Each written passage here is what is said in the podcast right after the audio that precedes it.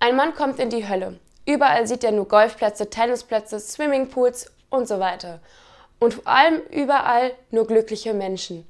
Er wandert umher und sieht eine Wand. Dahinter Höllenfeuer, Seelen, die auf dem Scheiterhaufen verbrannt werden. Kurz alle Qualen, die man sich vorstellen kann. Der Mann fragt den Teufel, du, sag mal, hier ist es doch überall so schön. Was ist denn mit den Leuten hinter der Mauer? Und der Teufel sagt, ach, das sind die Katholiken, die wollen das so.